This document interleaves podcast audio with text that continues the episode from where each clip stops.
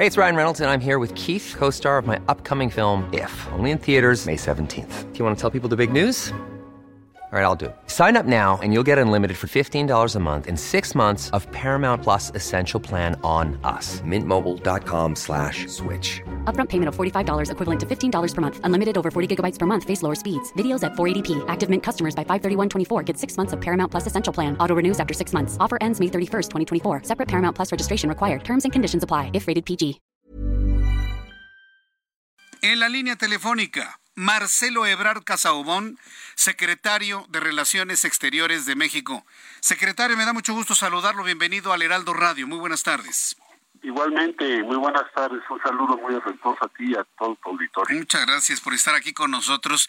Pues la próxima semana será muy importante porque después del proceso electoral en el Estado de México, el secretario de Relaciones Exteriores y Marcelo Ebrard como tal ha dado a conocer o dará a conocer un procedimiento para la elección interna del candidato de Morena a la presidencia del 2024. ¿Por qué se ha llegado a esta decisión?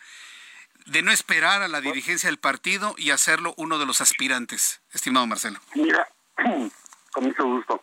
El día 5 dijo el presidente del partido, Mario Delgado, que nos va a buscar, o a partir del día 5, para tratar de llegar a un acuerdo o determinar pues tres decisiones principales.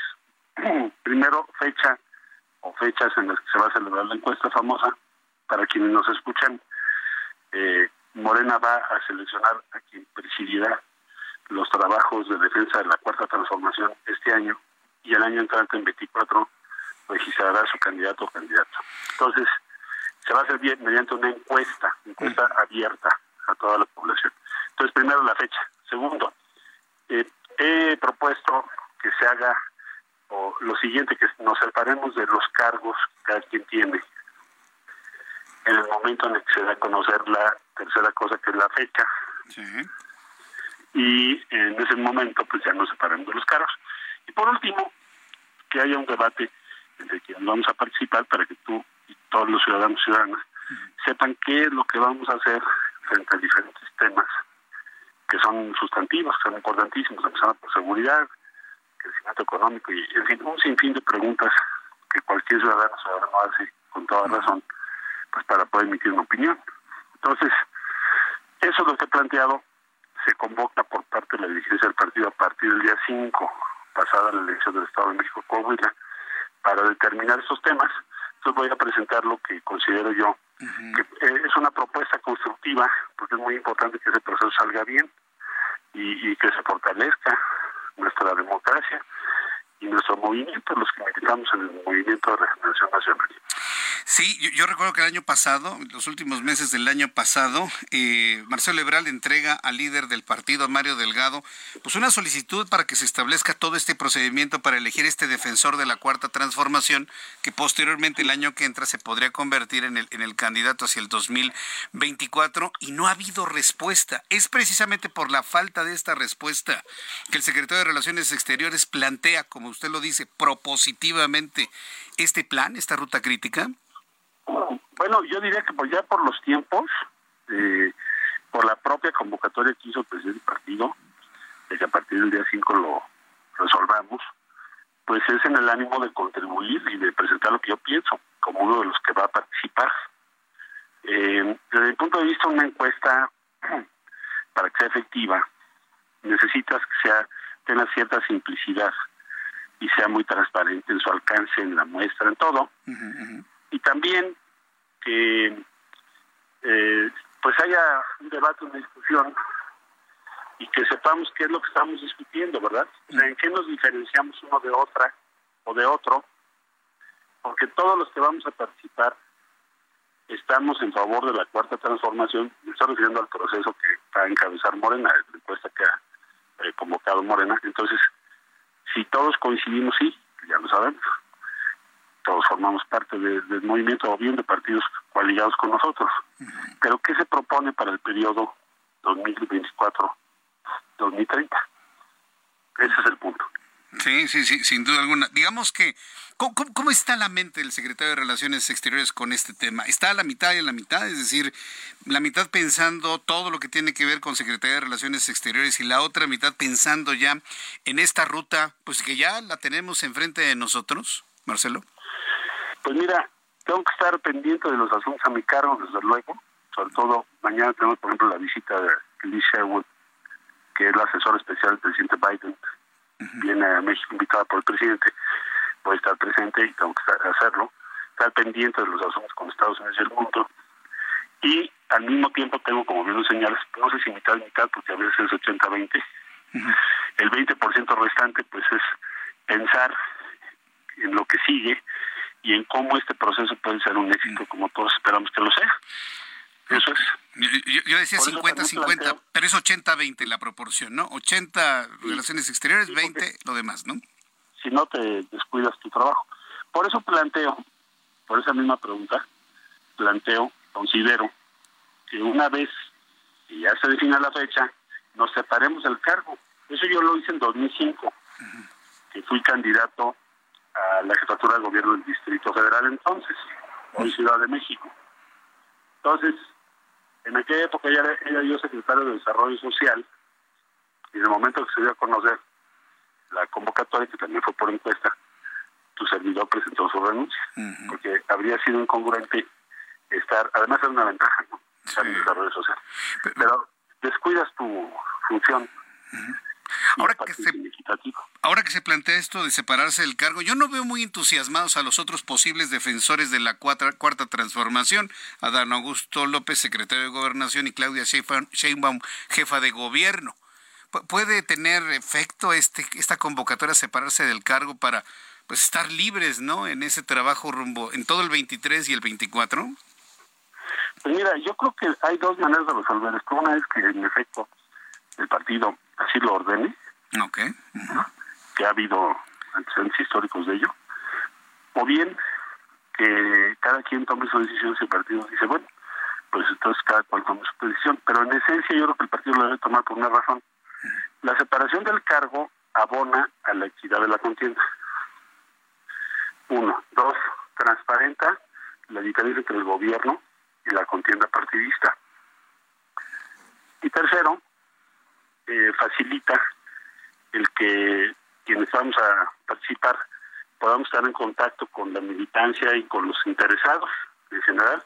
Después atender muchísimas invitaciones y oportunidades de comunicación, cosa que no puedes hacer en el cargo, porque no tienes el tiempo o hay restricciones de carácter legal.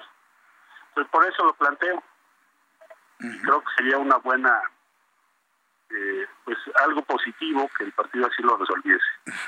Yo creo que hay muchas personas que estamos en esa misma línea de pensamiento. Siempre aporta una buena idea, una propuesta y demás, pero si esta no tiene respuesta o reacción desde la dirigencia nacional del partido, ¿qué se puede esperar? Porque no veo ninguna reacción por parte del señor Mario Delgado. Bueno, la presentaré yo el día 5 atendiendo a la fecha que él mismo estableció en la entrevista. Lo dijo, yo los buscaré a los aspirantes o a las y los aspirantes a partir del 5 de junio. Bueno, pues yo el día 5 hago los comentarios correspondientes en esta misma dirección, en el mismo propositivo, constructivo, y seguramente en la semana pues haremos llamados, ya cuando nos llamen le diré, oye, yo ya te presenté esto el día 5, ya te lo hice llegar, pues eh, a la orden, vamos a discutirlo, vamos a pulirlo, vamos a llegar a un acuerdo, la verdad, Yo recuerdo que en tiempos donde Marcelo Ebrard era jefe de gobierno de la Ciudad de México, había mucha cercanía con el hoy dirigente nacional de Morena, Mario Delgado. Es más, yo recuerdo que inclusive muchas veces lo entrevisté en su calidad de secretario de Finanzas del gobierno de la Ciudad de México y recuerdo claramente ¿no? todo ese trabajo de ingeniería financiera para poder sanear a la Ciudad de México. Yo veía una dupla, Marcelo Ebrard, Mario Delgado, muy clara. Hoy, ¿cómo está esa cercanía entre ambos personajes, estimado Marcelo? Bueno, tenemos una muy buena relación. Eh, sin embargo, yo creo que pues él tiene que cumplir una función, y lo entiendo así, de cierta imparcialidad, ¿no? Porque es el presidente del partido. Mm. Y lo que le he comentado es que mis observaciones o comentarios son tendientes a eso, a la imparcialidad, a que haya normas claras entre nosotros los que estamos compitiendo y que salga bien el proceso. Es todo lo que me interesa a mí, principalmente porque que además me va bien en las encuestas, en las visitas. El fin de semana estuve en Morelia, estuve en Saltillo, estuve en Chalco. Entonces me doy cuenta que va a ser muy competida esta encuesta que viene. Y entonces conviene que se hagan bien las cosas, y es lo que le he comentado a Mario Delgado. Entonces no podemos hablar ni de alejamientos ni enfriamientos, simplemente es la posición que debe tener Mario Delgado, el líder nacional de Morena. Él tiene que responder a todas y a todos. Ahora, desde mi punto de vista, pues viene una semana crucial, unos días cruciales, pues después de la elección del día 4. Sin duda. Se va, a tener que emplear a fondo. Sí, sí, yo creo que todos, por supuesto. Hablando del otro 80% para, para, para finalizar esta muy amable charla interesante que hemos tenido en estos minutos, Marcelo Ebrard, eh, ¿qué, ¿qué va a hacer el secretario de Relaciones Exteriores para recomponer ciertas relaciones? Perú, Guatemala, y, algunos otros puntos que de repente en materia de política exterior, que es atribución del presidente, pero que regula relaciones exteriores, pues le están brincando. ¿Cómo, cómo arreglar estos problemas? Y se lo pregunto a quien ha trabajado mucho en una buena imagen de México hacia afuera. Sí, con mucho gusto. Mira, con Perú hay, hay una situación muy compleja en el país. Y lo que vamos a procurar es esperar a que el propio pueblo peruano pues determine qué es lo que va a suceder, porque lo cierto es que está muy compleja la situación en aquel país. El eh, presidente que fue electo finalmente está en prisión y, eh, en fin, hay una situación muy compleja, hay temas de derechos humanos, etcétera, etcétera. Entonces nosotros lo que hemos hecho es, eh, se nos declaró persona no grata a nuestro embajador allá, recordarás, a Pablo Monroy, porque facilitó cuál es la tradición mexicana y legal, eh, constitucional, en el sentido de facilitar, apoyar siempre el asilo. Entonces él apoyó el asilo de la familia del presidente. Y por esa razón fue declarado persona no grata. Eh, nosotros no hemos hecho lo propio con el embajador de Perú lo haremos tampoco. No, no está en nuestra tradición diplomática y ya buscaremos más adelante que las relaciones entre ambos países, que somos pueblos hermanos, pues regresen a sus quicios, como dirían, ¿verdad? Pero hoy por hoy sí hay una situación muy delicada en país. Con Guatemala no identifico diferencias importantes, al contrario, tenemos una relación muy cercana. Sí, con Guatemala y con la candidata, la candidata que se ha declarado no, no como grosera, sino como firme. Recordamos esos videos, secretario. ¿La candidata, cuál candidata estás hablando? Sí, la, candidata a la presidencia ya en Guatemala. ah, sí, sí. Ah, bueno, sí. Bueno, sí, pero eso ya eso eso ya eh, pertenece a otro campo, ¿no? Pero con el gobierno tenemos una buena relación. Muy bien, con el presidente Yamate y demás. Muy bien. Pues, secretario Marcelo Ebrard, ha sido un enorme gusto platicar en estos minutos. Yo espero que estas oportunidades eh, las tengamos más frecuentes aquí en este programa de noticias para pues ver cómo va ese 80% en las relaciones exteriores. Vamos a estar muy atentos de esta visita a la comunidad mexicana latina allá en Miami, que por cierto acaba, está, está en este momento pues convulsionado por un tiroteo en el norte de, Miami, ¿eh? en este momento. Yo, yo creo que va a ser muy benéfico el poder platicar con las comunidades allá. ¿Va a ser solamente con mexicanos o latinos en general, Marcelo, allá? son las comunidades mexicanas en toda la Unión Americana que se están eh, congregando el día 30 de junio y primero de julio con el propósito, dos propósitos. El primer propósito es ver qué avance hay en el plan de trabajo que hicimos. Sí. Más, eh, eh, digamos, lo que es la Secretaría de Relaciones Exteriores con todas las comunidades. Y el segundo día está dedicado a cómo se va a hacer frente. ¿Cómo se va a hacer frente a la nueva legislación de carácter racista que hay en los Estados Unidos? Sería muy interesante ver al secretario de Relaciones Exteriores platicando con Ron DeSantis. ¿Hay plan, ¿hay plan para ello? No, no, no he tenido cita con él. Voy a hablar con las comunidades a prever cuál es la línea, porque ya la ley ya se aprobó, entonces ya no tendría ningún caso. Esa ley es una ley que va a provocar muchos abusos. Sí. prohíbe.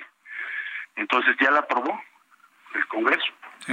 la presentó Disanti, ya la presentó, ya ahorita cómo nos defendemos, los, los connacionales.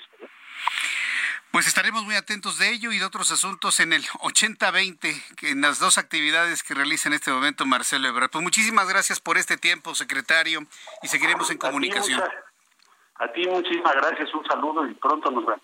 Pronto nos veremos. Muchas gracias, abrazo.